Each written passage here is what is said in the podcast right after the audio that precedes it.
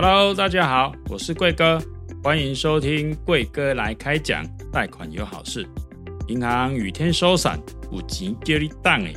没钱叫你等诶。跟银行打交道是很多人的痛。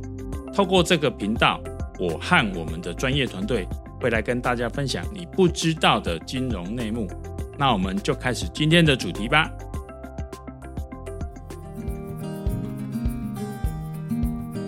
大家好，我是好事贷房贷经理张映如。大家好，我是好事贷房贷经理周景光。最近几年疫情冲击啊，很多的企业倒闭、减薪、裁员无薪假，同时还有一些产业啊却逆势起飞，很多上班族兴起创业当老板的念头。根据求职网的调查，有百分之九十六点二的年轻人都有这个创业的念头。嗯，很多人想创业啊，但是因为缺乏资金而犹豫不决。如何能取得创业资金，跨出第一步？青年创业贷款可能是个不错的选择哦。但是啊，吼，青年创业贷款的审核严格，而且需要的准准备的资料很多，核贷的成功几率平均大概只有五成而已。我们今天要分享的主题是“富贵要人帮”，青年创业贷款帮帮忙。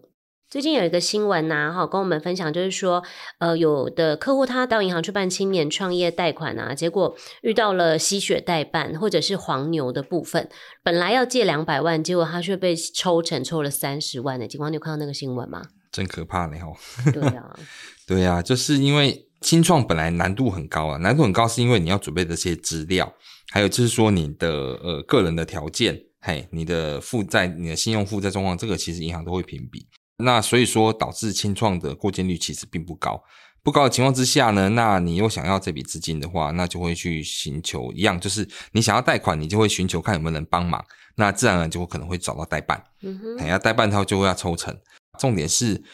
他是不是真的能办得出来？代办真的也没有通天本领，嗯、对他们也只是把你的资料，或者是告诉你以后可以准备什么什么资料，甚至讲实在话，就是说，甚至用造假的方式，对，对对对，然后让然后让你能够拿到这个贷款，但是这个有法律的问题哦，万一就遇到什么状况，有可能是伪造文书的一个的一个刑责，对，嗯、所以说其实这个都是很，其实都是不不合乎正常贷办贷款流程的一个方式。他又给你收很高额的那个代办费，你讲，你看像这个办两百万，他要给你收三十万，嗯，这简直就是已经已经要给你收收收十趴十几趴的利息了，嗯哼，对，十几趴的这个费用了，这真的不合理啦。有些人甚至于他自己不知道自己有办法办得过，结果他还去找代办，嗯，那你等于就是送代办这些钱的啦，讲实在话是这样。对，这也其实就是在政府机关那边，他们有说，其实不需要透过这些代办业者啦。那办理的手续其实相当简单，嗯、所以其实政府是有成立一些管道，是可以直接上网去做查询。嗯，对啊，对，因为你如果说条件 OK，对，那当然就就自己办就好了。因为我们还是强调，就是银行这么多，你就走进去嘛。你就走进去去跟他询问就好啦。等下我要办贷款，他会跟你讲需要什么条件，需要什么文件，不需要去找到代办。你，找代办那个都是都是认为不会过的客户才会去找代办。那你都不会过，你认为代办有办法帮你办得出来吗？代办真的没有通天的本领。对，因为银行不跟代办配合的。其实承办的机构大概都是一些公股行库哈，可能台银、土银啊、和库这一类的啊，就是请大家就是可以直接拨电话到银行的相关单位那边去做一个洽询，可能都会比你上网找代办业者，或者是说可能上网自己找一些广告啊，然后去做点击啊，留下一些个资，让这些人来跟大家联络这样子。是啊，当然是这样。嗯哼，那像有人分享说，就是说最近的新闻，因为清创很很多人想办嘛，那变成说他。去点选所谓的清创贷款，结果诶，怎么变成办了信用卡？各自拿去办了信用卡，嗯、事后还被盗刷哦。那他后来跑去问银行客服嘛，对不对？就说，诶，我并没有开卡，可是为什么会被使用？这个这个就是怎么讲？就是说，又是又是代办的问题了。您为什么要去找代办？因为代办他们就是骗。他们就是骗，他们为了要赚钱，他们无所不用其极的方式去骗。嗯，那你看嘛，那他去找代办要办清创，就各自却被拿去办信用卡。不过这也这也银行应该打屁股啦，就是说银行要办信用卡，他一定要照会到本人呐。那是不是就是代办用这样的方式，他等于是伪造文书，这都是刑事责任的。嗯，对，他是用用假的资料去跟银行办贷款，那银行却没办法查证他的假资料，这银行也要打屁股。其实这个陈先生他也很可怜，他就是各自被去办信用卡，然后他又不晓得，然后被被盗刷，然后被这个卡债。不过当然啦，这个很明显就银行有严重的瑕疵，这个可能银行要负责这笔盗刷的这些这些状况，嗯哼，还是这样。但是这就是一一句话，就是说你还是不要找代办，因为代办真的没有通天本领，代办只是想骗你，只是想跟你要钱。就这么简单，所以千万不要去找代办。其实你真的很厉害，就直接去去，你直接要办贷款，就直接去找银行就好啦。对呀、啊，嗯、我们也常遇到说，就是说，呃，代办会把客户的卡拿去刷卡，像之前有那种就是刷卡换现金，对对，或或者或者甚至于要帮你协商，他说帮你协商，结果他居然说你的卡片要帮你刷满才能协商，这都是假的，嗯、都是骗人的。所以我们一直节目在嘱咐听众，嘿，就是说不要去找代办。因为代办没有通天本领，只是骗人的，全部都是骗子。就是包装的比较完美一点，这样子让你觉得说好像可以透过这些管道，然后降低你的月付金啊，或者是说帮你降到利息。最后其实贷款没有申请到，甚至还有可能多了卡债。那主要是说，除了这些金额之外，其实你会花很多的时间，还有其实你可能会有一些心力交瘁的一个状况，有可能还会连累到家人，这样子心理负担很重。那现在的话，就是说青年创业贷款啊，跟一般的贷款大概是有什么样的差异呢？金光，其实就差别在于，就是说，呃，青年创业贷款它是属于要创业的贷款，那它当然这是由经济部主导的一个专案。它是针对就是说一个二十到四十岁的国民，而且你要创业基金来使用。那其他的那种一般贷款，大部分都是属于那种那房贷呀、啊、车贷呀、啊、信贷呀、啊，类似这种消费性贷款。嗯、那这跟属于这种目的性的贷款不一样，因为这是创业使用的贷款。那当然你就必须要创业，你你不能说我现在现在上班，我我现在每个月领薪水，然后我要想我想要办这个青年创业贷款，这不行的。你必须要是。符合就是自营商的规则，当然就是你必须要开公司，或者是你必须要诶、欸、开启商号，或者是说你可能像是有些人听之前听说有人卖鸡排的啦，然后什么路边摊的也要来办青年创业贷款，这个就可能就是要看你符不符合这些资格，可以、嗯、哼这样子。他必须要是已经是成立的一个状况下，然后来做一个申请嘛，对不对？并不是说我预计想要创业，然后我就先来申请。对，它的规则就是说你五年内。嘿，五年内哈，你必须你申请的这个商号或是公司五年之内，你要办理这个贷款才可以办理，超过五年也不行了。嗯，你超过五年你就对，你就已经是是，你就不是新新企业，你是属于老企业了。嗯、对，那你要办这贷款就不是这样的办了。创业贷款是以以新的企业为主，啊，老企业的话可能就是有另有别的，像是企业金融啦，嘿，像是或者是那那种那种维企法金这一些，对对对对，银行都可以做办理这样子。对对对，这又不一样了。嘿，现在创业贷款主要是协助一些就是说成立还不是那么成熟的一些商号或者是说公司的部分，然后做一些周转备用的一个资金啦。哈。是啊，是啊。五年内可能比较容易会有倒闭的一个状况，这样 不要这样讲嘛，比较危险。对啊，当然希望每个创业都能成功嘛。对对对，但是政府就是有提供这样子的一个贷款的机制。对对对，那其实非常吸引人的地方就是说，大家会来询问的主要原因，一定是因为很便宜。嗯，对，它利率真的蛮低的。对，那当然是说过件率没有那么高啦，但是就是说基本上来讲，其实你只要。达到申贷条件，然后向银行提出申请，那它会有两个结果，就是说，一个就是银行这边初审以后，它会顺利通过，那大概会有，因为刚刚警官有分享到，大概会有五成的人可能他是会被推荐玩具的。对啊，有可能啊，因为毕竟创业贷款真的没有那么简单，因为它是属于就是你必须要符合资格，第一，你光那个门槛。你就要符合基本的，就是你必须要在五年内新创业的企业，你要符合这些资格，比如说你的你的那个年龄年龄啦，还有你的需要需不需要计划书啦。那我觉得青年创业贷款呢、啊，其实最吸引人的地方啊，一定就是因为它的贷款利率特别便宜嘛，对不对？是啊，对啊。那如果说像青年创业贷款的这个申办流程的部分，我们请警官帮我们介绍一下。啊，其实青年创业贷款其实它就是需求，其实跟一般的房屋贷款申请其实都差不多啦。因为虽然说是经济部主导，可是它也是也是发配给各个的银行来去申办。当然。经济部它只是提供一个补贴利率，那再就是说它有一个大的方向哦。青年创业贷款它需要准备什么资料、什么东西？那最终的审核权还是在银行，因为毕竟是银行出的资金。嗯哼，对。那所以说它整个流程的话，大概就是跟银行去申请提供，就是我要青年创业贷款，那当然就是要准备资料。那你当然要符合这个条件才能够准备这些资料，那银行就会审核。那审核之后，如果通过的话，吼，他就会直接跟您约，诶，就是对保。然后就是准备拨款这样子。如果说不通过，就是对，就是直接推荐的啦。嗯、对啊，所以其实这也流程也跟你一般申请贷款流程其实都差不多的，最终还是银行来审核。了解，所以他的那个现在条件，一个就是说二十岁到四十五岁的一个年龄层嘛，然后再也就是说他的那个成立的年限不能超过五年，还有就是说像青年创业贷款的部分，一定要上课吗？警官？要哦，要哦，而且是政府相关的课程哦。哎呀，或者是说你要取得两个学分，比如说你在大学那边有相关的课程的学分，你要取得两个学分才可以。对啊，所以一定要三年内哈去政府这边要上二十小时的课程。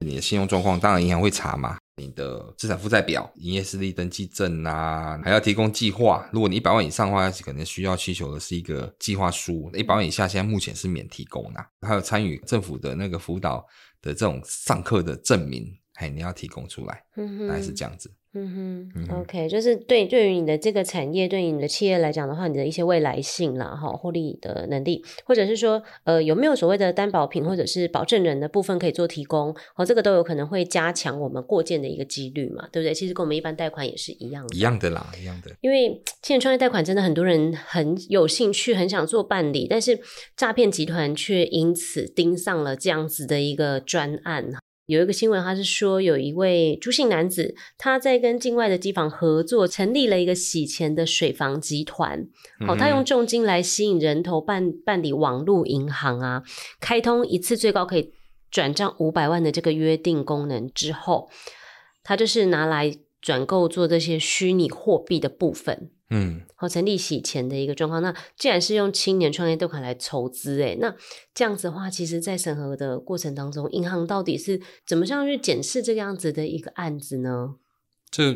这、这没办法解释吧？因为他也就是，他就是我要。我要我要 诈骗，我要洗钱，我的公我的公司是洗钱公司啊，嗯、所以我也是跟银行借钱啊，对呀、啊，借钱我要来洗钱啊，但是他不要计划不会是这样写的嘛，对，对啊，包装的很完美，对，包装很完美啊，银行银行就是还是借给他啦，借给他之后他才他就他就来做这样的一个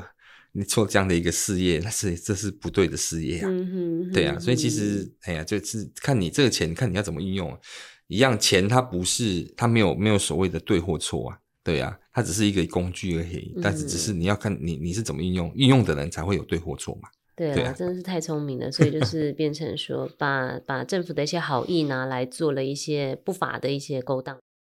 哎，景光，那你最近有看到什么样就是跟清创有关系的这个新闻的部分吗？我最近也是有个新闻啦，也是说二零零七年的啦。对啊，那时候也是以创业贷款的一个名义，然后呢，他想要一个富人想要贷款。对啊，可是他他就是要创业用的，按结果半年多来却被那种诈骗集团用各种名义，然后骗他就是汇款，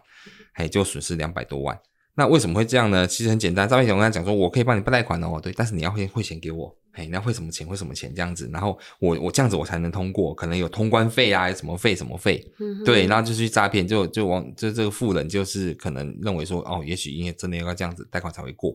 对，那所以这又牵扯到一件事情，就是所谓的资讯不对称，就是说这些人他们要办贷款，一般的民众办贷款，他对于银行对于这种就是审核的机制，他们不熟悉，他们不确定说能不能过，这就是一种期待心理。我希望过件，哎，但是我又我又担心不会过件，那所以说，那别人跟你讲说，哦，你要汇什么钱才办法过件哦。那他就会汇钱过去，这个不是只有之前那样子，之前会有这样状况，到现在都还是很多，嗯哼，到现在都还是很多，很很多就是，比如说啊，你已经过件两百，诶，过件二十万了。过件五十万的，对，那但是呢，你需要汇什么钱来来，你会汇个汇一笔钱来我们这个公司，对，要做一个什么通关费啦，或做一个什么什么资金的一个什么，像那种税金的费用啦，嗯、有些人是说什么什么，还有境外的那些过关的通关的一些费用，这样子，这这个都是骗人的，贷款没有需要你先拿钱呐，对，你拿钱都是假的呀，哎呀，贷款都已经没钱了，贷款他还跟你要钱。你没钱才贷款嘛？你你如果说你如果说真的真的有资金，你还需要贷款吗？当然是需没钱才贷款。那没人贷款的时候，当然你就需要资金，他也叫你汇钱。啊，你如果真的要，也真的需要一些费用的话，其实拨款之后直接从里面扣除就好了呀。嗯，只要叫你贷款，叫你先给钱的都是诈骗。嗯哼，就是那合法的管道都会，就是合法的管道的部分，它是不会提早请客户先提供财务的部分嘛，对不对？对啊，就是就是说，反正叫你先汇钱的全部都是诈骗，这个不用谈了。嗯，对，不用谈了，因为不可能嘛。那青年创业的那个审核的过件率因为比较低嘛，所以它其实是有一些审核标准。那就警官这边做了解的话，大概有哪一些标准？诶、欸，其实主要会过跟不会过，其实跟一般的你的其他的贷款其实都差不多啦。比如说你信用状况不良啦，嗯、你有协商啦。或者是说你有什么催收呆账啦、协商不成立啦、更生啦、清算啦，对啊，这些都是有关信用的东西啦。包括说你的你有债务逾期没清偿啦，那有债务有逾期的，那还有贷款没有没有缴被法院查封的，嗯，或者是说你有一些什么保证基金的列管户哦，这个这个这个可能大家都不知道，就是现在目前政府有成立一个信保基金、信用保险基金，那这个基金的话，它就是针对比如说像像企业贷款。主要是企业贷款，或者是说像这种轻创贷款，政府其实就是给银行一个保证，哦，你就放款给他，那我有这个信保基金在多少金额之内，万一这个这个客户他在两年、三年内倒账，好、嗯哦，对，那倒账的话，好，政府会赔给银行。嗯，嘿，它是一种，这是类似一种担保的意思，就是我担保，我帮我帮这个人担保这样子，嗯，这叫信保基金。那如果说你你曾经有过这样状况，然后真的倒账了，然后被被被逾期，然后列为那个管理户的话，那就有可能也不会过。那或者说你有欠税，哦，劳劳健保费没缴，这也不行。罚款这一类的应该也算吧？对对对，都算。只要欠政府钱都不行哦。没错，哎，人家追你一辈子哦。对，对啊，那像什么呃，你的资产负债表是负数的啦，哎，净值是负数的啦，或者是说你哎你的实际营业的，就像刚才讲的，你实际营业跟跟没有没有符合合法的登记使用，就像刚才诈骗的，他是借钱出来来去来去诈骗，那或者是说你实际申请的人并不是经营者。嗯，这一类的话吼，应该都不会过。当然，这是大部分都是属于比较不正常的状态啦，也、嗯、就是信用不不良，或者是说，诶，就是你的资金用途不是你本人，或者是你其实你只是个人头，还类似这样的一个状态是不太容易过件的。对、嗯、对。对还有就是申请人的配偶的信用状况也会被纳入审核哈，跟大家做一下提醒，因为可能很多人不知道说，哎，原来配偶也会一起被相关做查询。对对，银行贷款他们会去希望看到的是配偶，为什么？因为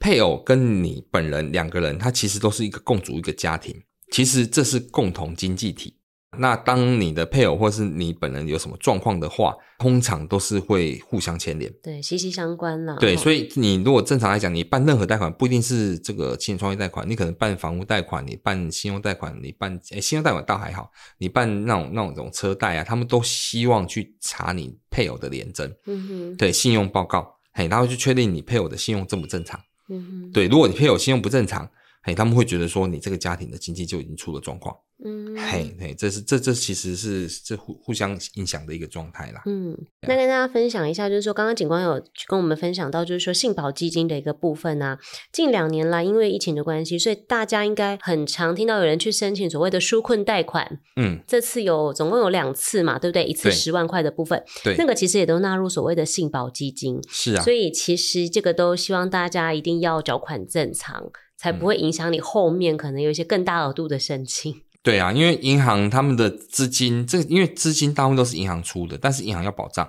万一如果说吼你要我借钱，你要借，结果你要我借给那些不容易还款的人，那我就会紧张。嗯、那当然，需要纾困的对象，对，当然政府就必须提供这种信保基金来给银行安心。对，对，你就借就对了。哎呀，你如果倒的话，我有基金可以赔给你。对，是这样，对对对对，但是当然不是万能的，不是万能的，因为毕竟信保基金齁，银行也会看，银行也是会去把关，不是说每个人都靠信保基金就可以借到钱，也不一定是这样。嗯，对对，那这个相关的状况还是要去询问在承办的银行，对，他们的一些人，他们是怎么去作业的，需要什么资格。其实劳动部这边还有提供其他除了清创之外的一些贷款的部分，可以让大家来做申请。好像比较常听到的就是微型创业凤凰贷款，好，它一样就是会有提供一些免费创业的一些研习课程，还有所谓的辅导，还有就是服务专线，可以让我们想要来做这个创业的呃民众哈，会比较简单，比较容易，不需要再透过代办公司来做申请。是啊，这个凤凰贷款它就是属于一种创业贷款之一啦。嗯哼，对啊，对啊，那就是他需要上课还是需要上课？嘿，政府辅导你，嘿，他跟你说你可以做什么产业哦。比如说像我上一次有一个客户，他是做精油，金融产业，那他就有去申请这个微型创业贷，诶、嗯，凤凰创业贷款。凤凰贷款。对对对对对，那那那政府辅导他要怎么做怎么做这样子。嗯哼。对对对，那所以说其实这个就是也是一个管道之一啦。不过当然啦，过件的几率跟条件还是会没有那么高啦，所以就是大家要符合这个可以申请看看。嗯，这样子，大家其实要找就是说相关的一些政府单位或者是银行体系来做询问、来做洽询，而不要自己上网去找所谓的代办公司啊，还是说什么就是私人的一些机构啊，说他会帮你做所谓的报告啊，然后我让你提高你的过件率啊，这些，以免自己就是很容易会遇到诈骗这样子。对啊，就是千千万要小心，因为。贷款，我们真的要贷款，我们希望贷款是没有错。我们需要这笔资金，这种人的那种、那种心里面那种急的那种感觉，我们都可以感同身受。嗯、但是千万要小心，就是很多人会利用这种心理，然后来去诈骗你。对，抓住他的弱点了哈。对，如果说清创，因为过件率不高嘛，对不对？所以我们还是有其他的容易接到资金的方式吗？有啊，比如说像像银行的有房贷嘛，车贷跟跟个人的信用贷款，嗯，对。那我们像我们融资公司也会有车贷、汽车贷款、房屋二胎，对，这些贷款都有机会能够借得到啊。嗯、对，所以说不一定要一定要走清创贷款。当然，如果可以清创贷款能够办，当然都还是还是可以去办，因为你符合资格可以去申请看看。但是如果真的不行的话，你可以考量到其他的一些贷款，也都是能够帮助你拿到资金的。对，所以就是直接找银行，或者是说找我们融资公司好世代的部分来帮大家做服务都可以哦。是哦，嗯，好，那谢谢听众朋友今天的收听，我们会继续推出金融相关的节目，欢迎锁定我们的频道。如果有什么想听的主题，也可以留言告诉我们哦。我是银如，我是景光，谢谢您，我们下周再见。